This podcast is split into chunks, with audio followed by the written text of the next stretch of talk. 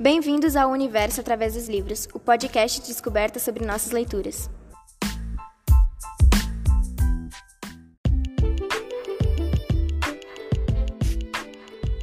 Olá, eu sou Gustavo e hoje estamos aqui com a autora Crystal Sutherland, escritora do livro Uma Lista Quase Definitiva de Piores Medos.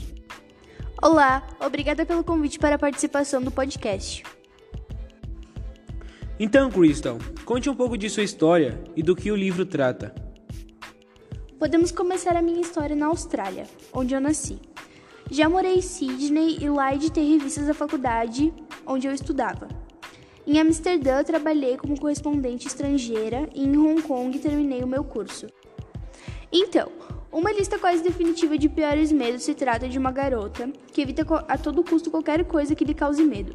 A história abrange muito a saúde mental dela, sua família e sua suposta paixão. De fato, muito interessante. E algum personagem que gostaria de comentar com a gente? Uh, sim, a personagem principal, Esther Solar.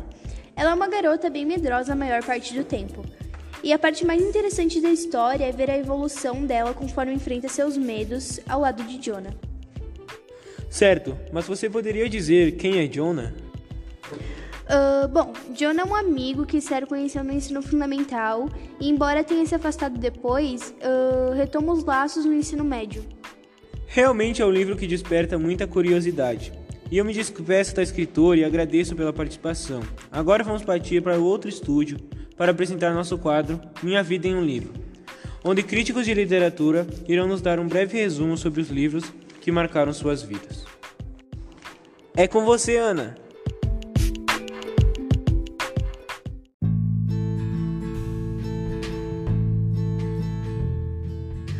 Obrigada, Gustavo. Eu sou a Ana e hoje estamos no quadro Minha Vida em um Livro, com três leitores de três livros diferentes. Temos aqui Nicolas, leitor do livro Extraordinário, da autora Raquel Jaramillo Palácio, com Evelyn, leitora do livro Alice no País das Maravilhas, do escritor Lewis Carroll, e com Daniel, do livro Ragnarok, O Fim dos Deuses, Antônia Susan Bayet. Olá, é um prazer estar aqui.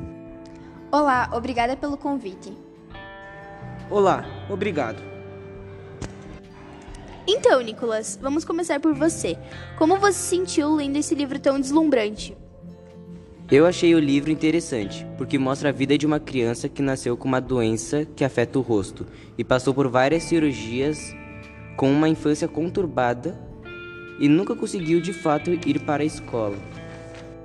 Os pais dele sempre temeram botar ele em uma escola, então educaram ele em casa até um tempo que a saúde dele estava mais estável e a mãe dele decidiu botar ele em uma escola. O livro mostra o primeiro ano da escola de August, que foi bastante complicado. É um livro triste e feliz ao mesmo tempo. Triste pelo fato que ele sofre muito preconceito, muito bullying. Ele sente que quando as pessoas passam por ele, elas olham ele diferente para ele. Mas tem que uma parte feliz, porque falo de superação, coragem, pois ele aprendeu a viver com uma doença dele e todos os efeitos colaterais. Realmente um livro muito interessante. Vamos falar um pouco com a Evelyn agora. Então, Evelyn, o que você tem a dizer sobre o seu livro? Nossa, Alice no País das Maravilhas é um livro incrível. A forma que Lewis Carroll se expressou em cada momento com poemas e situações que refletem nossas vidas é surpreendente. Alice é uma menina aventureira e questionadora a todo momento. E depois que ela vê um coelho de terno e relógio passando por ela, perto do lago, ela segue ele e cai em um buraco até chegar ao País das Maravilhas. Lá, ela encontra criaturas falantes e pessoas esquisitas e vai viver uma experiência bem maluca que beira ao absurdo.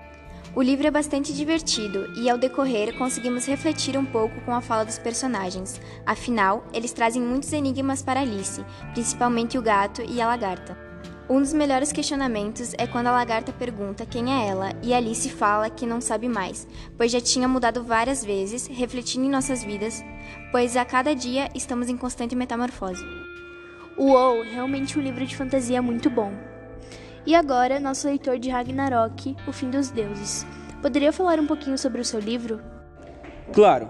O livro conta sobre uma criança que, durante a Segunda Guerra Mundial, foi morar na Inglaterra e começou a se interessar pela mitologia nórdica. A história fala sobre como a criança se sentia e como ela imaginava as histórias da mitologia. Conta sobre alguns deuses, como o orgulhoso Thor, a ambiciosa Frigg, o trapaceiro Loki e o deus supremo, Odin. Parece um livro muito mágico e que com certeza vai entrar para minha lista de leituras. E agora eu me despeço dos nossos ouvintes e convidados. Vamos partir então para o nosso último estúdio para o encontro de personagens. Nós que agradecemos pelo convite. Até a próxima. Obrigado. Ok, até mais. Chamo agora meu colega Thomas, que está no terceiro encontro de personagens da literatura mundial e vai entrevistar grandes personagens da literatura. Thomas, é com você.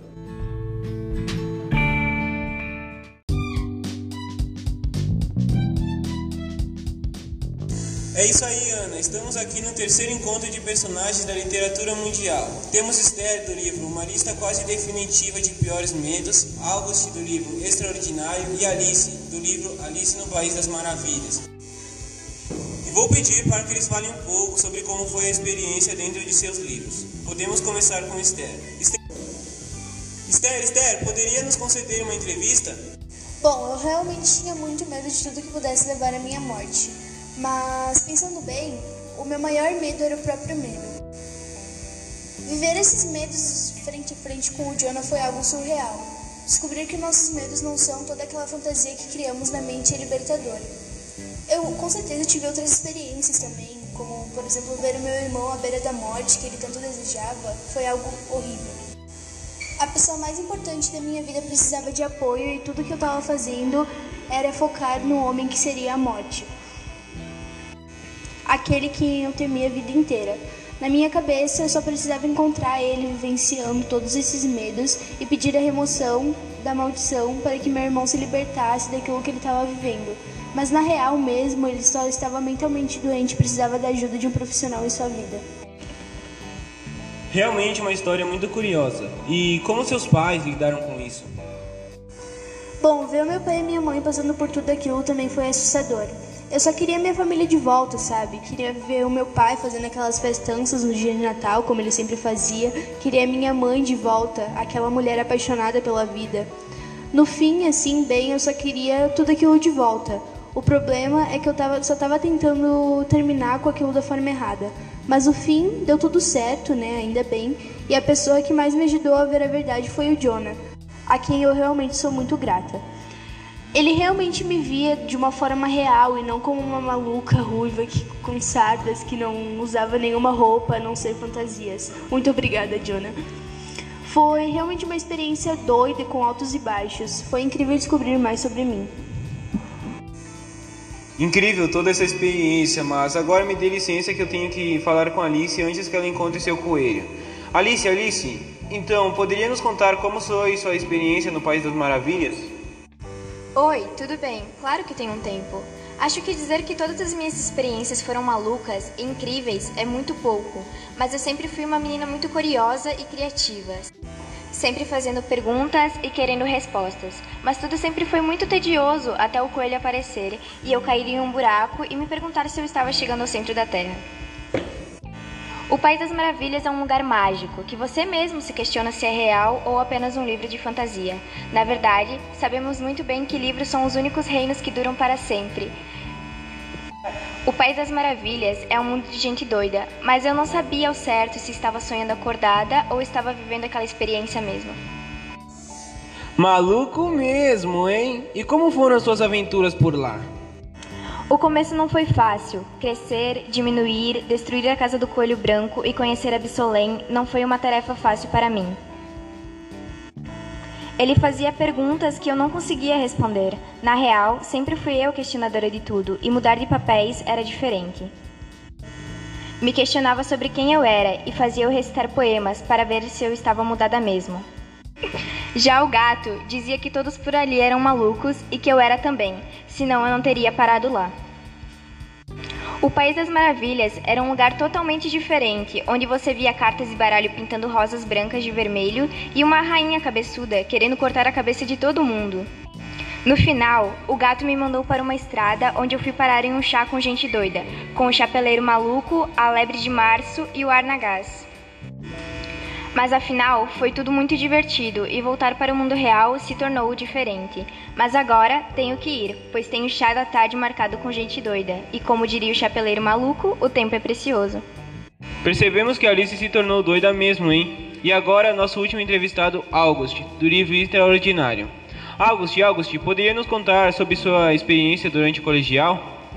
Mas é claro, minha fase durante o colegial foi uma das mais difíceis para mim mas também foi uma fase de superação que tive. Acho que para uma criança que nunca teve experiência com a escola e ainda com uma deficiência no rosto, não é uma tarefa muito fácil. Eu vi as pessoas me julgando apenas pelo meu rosto e que não queriam falar comigo. Me olhavam torto e de maneira diferente, como se eu fosse uma aberração. E a única coisa que eu queria eram amizades sinceras. Mas hoje em dia tenho orgulho de dizer que consegui superar tudo isso e sou feliz. Eu realmente sinto muito pelo que você teve de passar e quais foram seus apoios nesses momentos difíceis? Com certeza, meu pai e minha mãe que sempre me apoiaram e me encorajaram. Minha, minha mãe me ensinou muitas coisas. Ela é ilustradora de livros infantis. Meu pai me ensinou a jogar bola e usar ferramentas. E minha irmã mais velha sempre me protegeu. Uma das coisas que eu mais gostava era das viagens em família. Minha irmã me deixava dormir no seu colo. Eram viagens curtas, mas vou lembrar para sempre do tempo que nós passávamos juntos.